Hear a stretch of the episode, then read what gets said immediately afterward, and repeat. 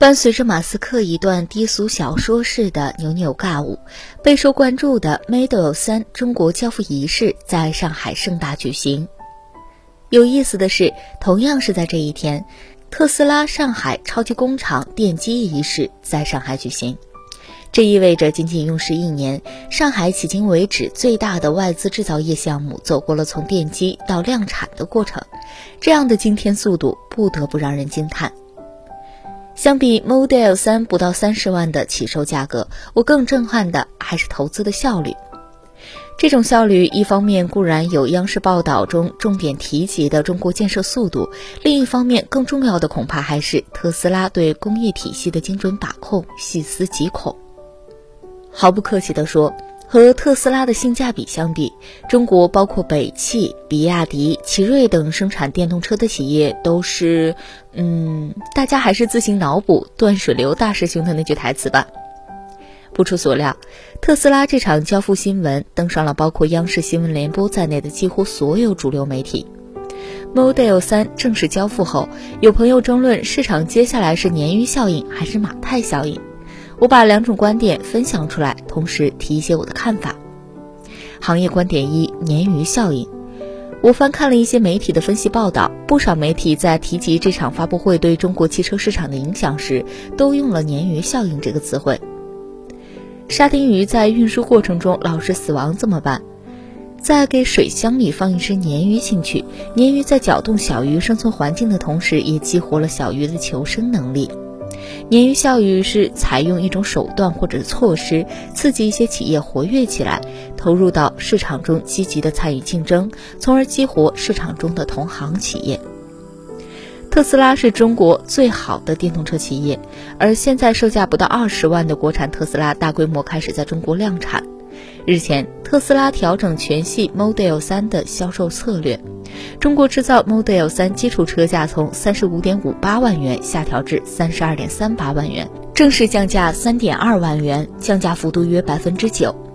根据国家政策，全系 Model 3可以享受免征购置税政策以及二点四七五万元新能源补贴金额。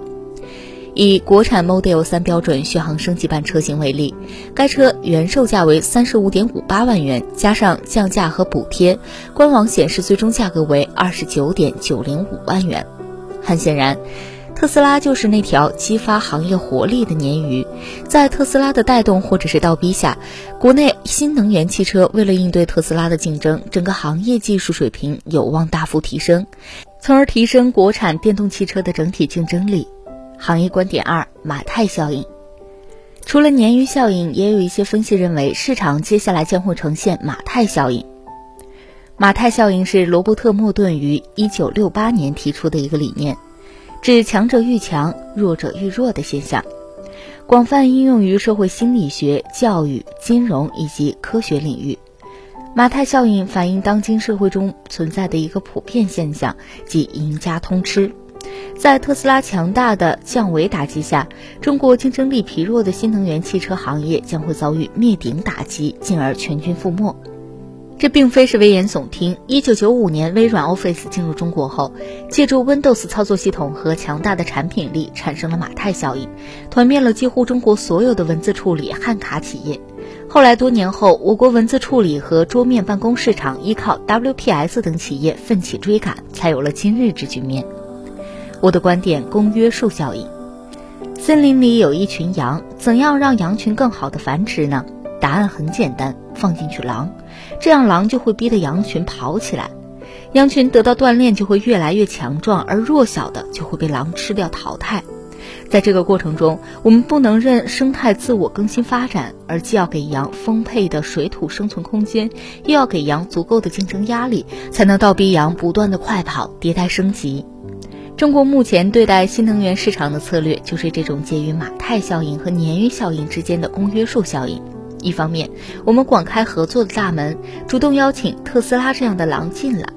但考虑到特斯拉强烈的竞争力，我们又对特斯拉进行一些限制。具体怎么限制，这列不表。额外与中国本土企业更多的政策上的扶持和补贴。这是要给羊充足的竞争压力，要给羊丰沛的水土生存空间，寻求生态发展的最大公约数。一方面，特斯拉可以在中国实现新的增长；一方面，中国本土的新能源技术和制造能力快速迭代，升级竞争力。各方的产品力上来了，就会有更多的消费者来选择新能源汽车，最终新能源市场整体的蛋糕快速膨胀。特斯拉这只狼和中国的羊们将会有更大的发展空间，真正的实现你好他好我也好。